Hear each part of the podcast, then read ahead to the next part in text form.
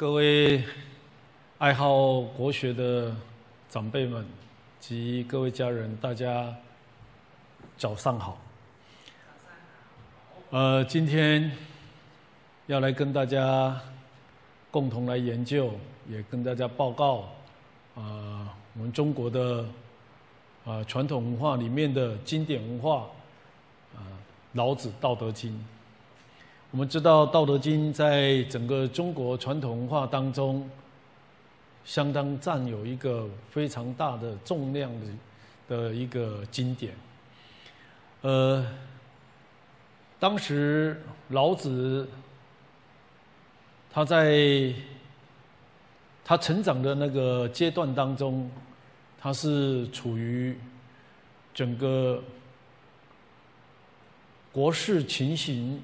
是在纷乱战争，所以我们从老子《道德经》有八十一章里面，它涵盖了很多他的哲学思维。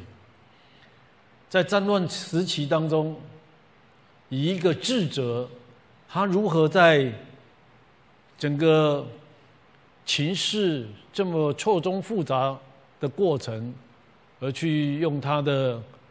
自由的妙智慧，去产生这么多的哲学思想。当然，无外乎我们可以整理出老子他最让我们去呃研究他的思维，无外乎就是反、逆、柔、顺，还有。他以物来言道，用水、用现行很多啊这些形态来以物言道。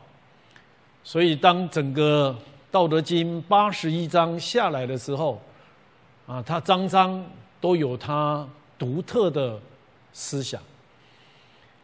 我们今天要先从第一章来探讨的时候，首先要先从它的中心思想。去来了解，所有传统文化，我们总瓜有儒释道这三个方向。最具代表性的道就是道家，就用《道德经》。那《道德经》，呃，如果说我们一下子就要把所有的《道德经》一览无遗的话，那是很困难的，是要好好的去先了解他的中心思维。当然，只要是传统文化，它都不离这一个字，叫道。那这个道呢，是中国哲学里面最思、最啊精深博奥的。你看儒家，他谈道。道家也谈道，然后诸子百家没有一个哲学思维的人，他不谈道，所以我们一定要先从“道”这个字体去了解，如何去启开、启开这个道，就好像我们今天。要来研究他的时候，你没有去信他的话，你谈不了他的中心思想。但是我们知道，不管三教，不管五教，它都是同源同宗。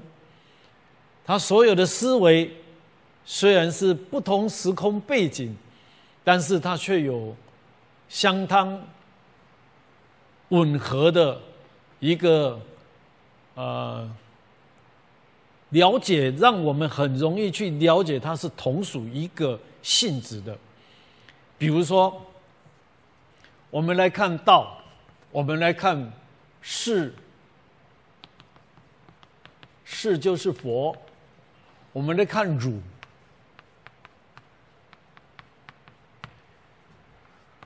道家、儒家。释家，如，他就是在这四个字当中去启发。道，他也是一样，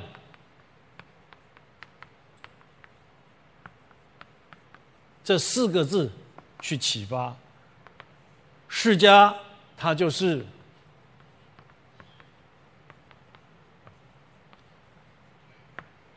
从这三方向来看的时候，我们看到它一样的地方就是心，就是信。你想想看，《道德经》第一章，它很简单，第一个字叫做“道”，道可道，非常道。这几个字就道出我们现在要讲的这些。你说道，它是一个什么样的象征的东西？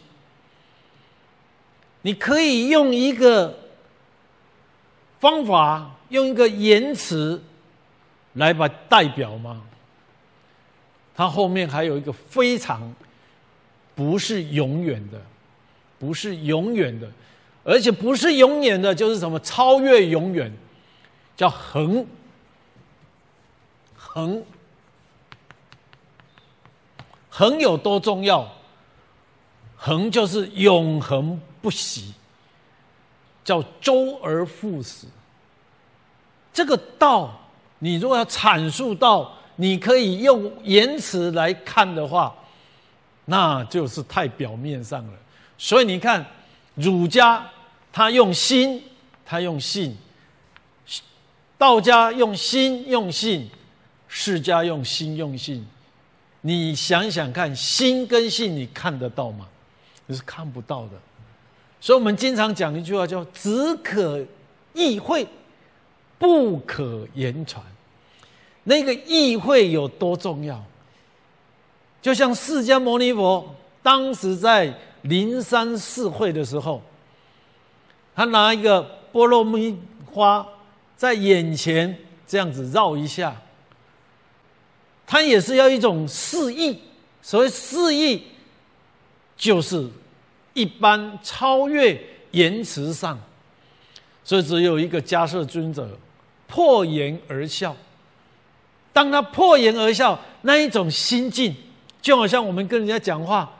人家不需要回答你，只是稍微一个眼神，一个嘴巴一裂开，就代表什么？嗯，我懂了。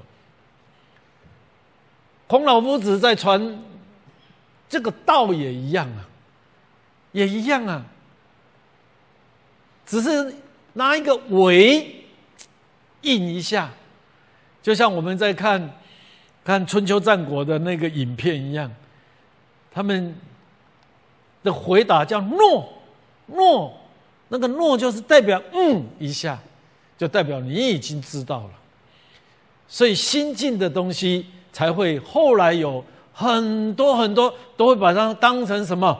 当成法，叫心法。很多宗教派门他们都有心法，但是心法就是超越什么？超越教。超越他整个教育教义里面，所以叫教外别传。教是一种教化而已，但是它还有更高超，就是变成心法。心法，那心法的东西，就是要去研究到这个人当时他在那一种情况、那一种环境里面产生出来。他固有特有的一个特质的一个思维，然后才知道哦，原来这些现在流传到我们现在已经几千年了，还不被淘汰，那个才叫做真理。很多语言当中叫潮流，潮流是可以变的，真理是不可变。所以我们从这里当中，我们一定要先去启发，先去了解。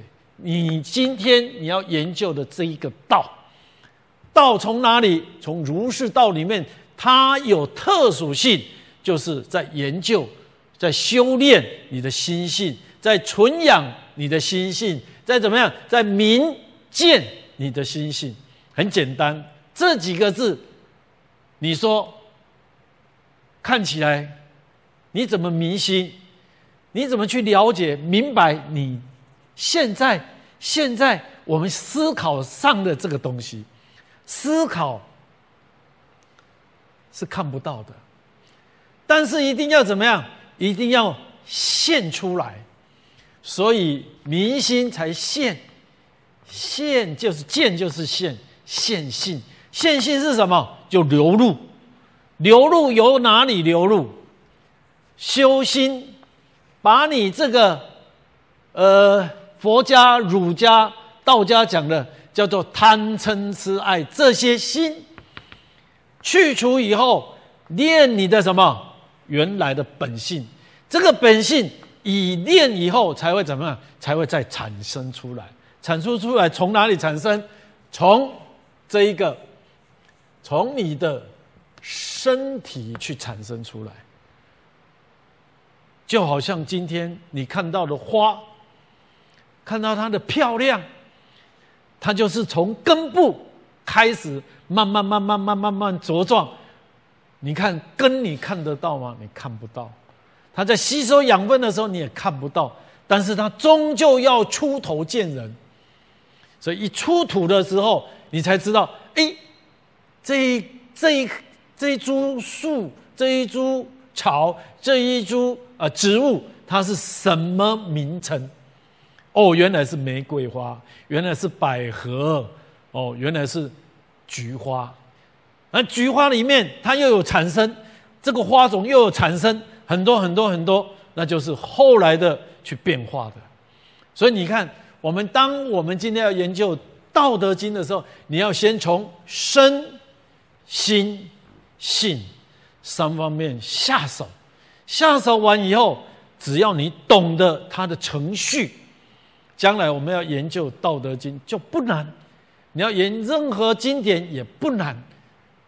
甚至于《金刚经》《法华经》哦，这个《论语》四书五经，通通没没困难。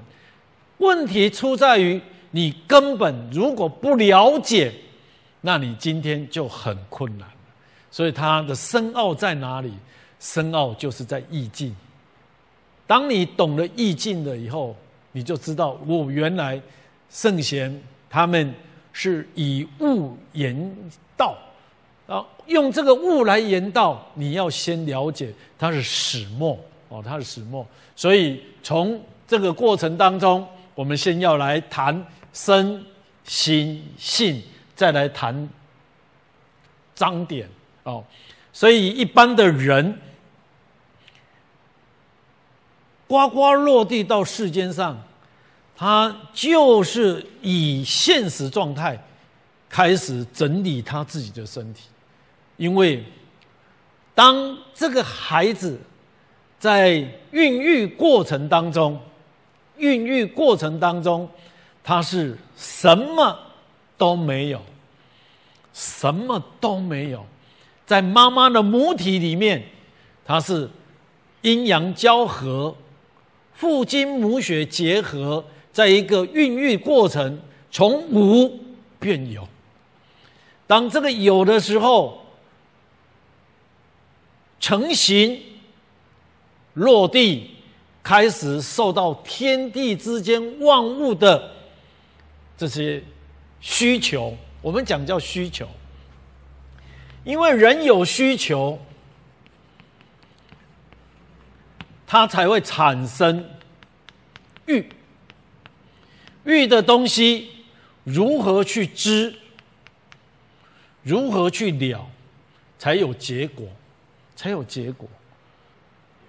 欲无止境，就会让一个人一直走，一直走，一直走，一直走到一个地方去。你如果不知不了，你永远就是受这个外来的需求，永远去影影影响你。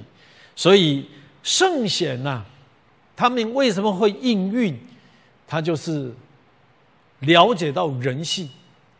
所以从身心性里面，你要先去了解这个。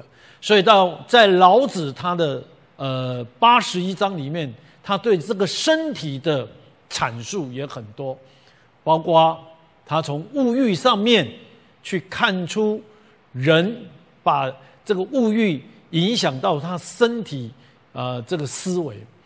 所以你说，呃，他有一篇叫。生与物谁多啊？孰多啊？我们的身体跟那个物件、一般的事物，什么多？当然是身体多。所以又有一句话讲：“物以稀为贵”，对吗？物以稀哦，东西是越少越什么？越尊贵。这个就是理论嘛。为什么钻石？为什么钻石会那么贵？钻石就少嘛。你说钻石只要是石，它是不是石头？钻石是石头之中的一种啊。那为什么我们外面那些石头你不会捡？你捡两颗回来就被骂了，因为很多嘛，到处都是石头。我们到海边去，全部都石头。你用用卡车装回来看看，不被骂死才怪。那为什么你看到那个那个珠宝店过去，看到那两颗这么小的钻石在那边摸口袋？原因在哪里？因为它少，稀。所以圣贤用物来言道，就是说人的身体多不多？世间上。世间上有第二个你吗？没有。有第三个你吗？就长得很像的双胞胎也不一样嘞。哎，那是个体耶。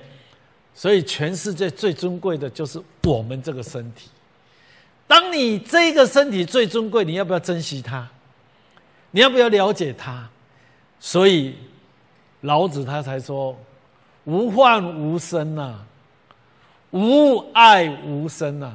我很担心呐，我很担心，我很爱我这个身体，因为它可以做很多好的事情，它可以为这个国家、为这个社会、为人类去付出很多很多意想不到的，但是他也怕。怕他这个身体不好好的怎么不好好的去修炼，就变成危害、制造麻烦。